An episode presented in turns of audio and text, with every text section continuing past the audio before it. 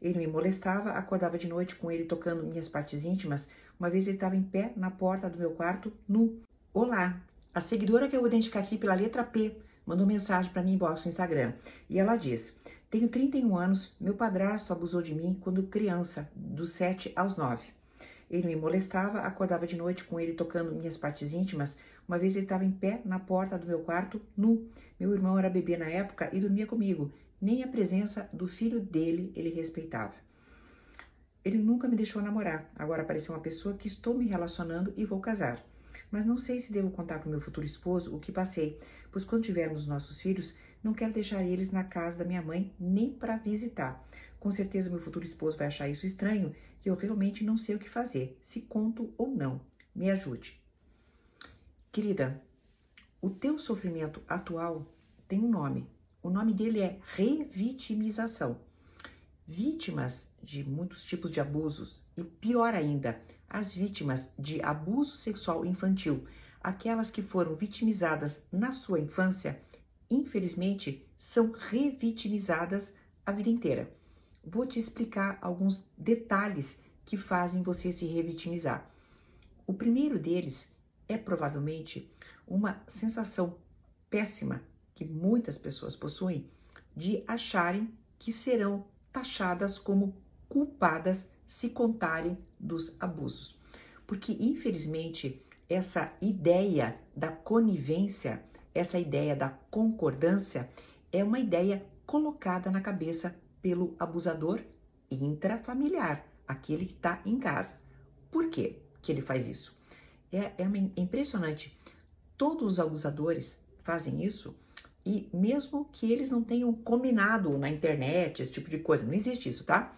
Eles fazem isso já por uma questão de estratégia. Ora, se eu quero abusar de uma pessoa dentro da minha casa, o meu prazer pode ser encontrar com essa pessoa na cozinha, por exemplo, e essa pessoa, né, tá pensando no abuso. Infelizmente é desse jeito, tá, pessoal? Não é só sexual, é o prazer do poder. Aí o que, que eu faço? Se eu sou um abusador, eu faço para manter isso, né? Eu faço essa pessoa pensar que é uma criança, né? Que ela está conivente. Querida, é sempre a mesma manobra. É óbvio que uma criança não é capaz de concordar com atos desses. Não é capaz, não tem capacidade para isso, de concordar, mesmo que ela ache que concorde. O que, que acontece? Essa culpa fica ali dentro. E aí se reflete onde?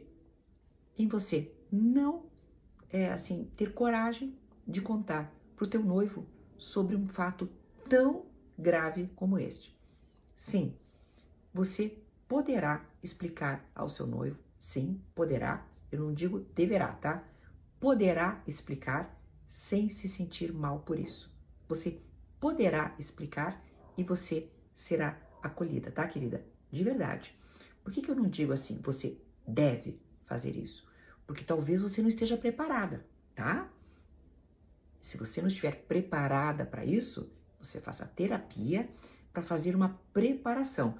E sim, é uma outra revitimização que você pode ter. Olha só, você não querer que uma criança frequente aquele ambiente, mas ao mesmo tempo você não poder explicar sobre isso. Então, vamos cortar esse ciclo da revitimização da tua cabeça, tá bom, querida? Um abraço para você e minha solidariedade a todas as pessoas que foram vítimas de abusos na sua infância, porque isso detona a forma de pensar durante muitos anos. Até uma próxima!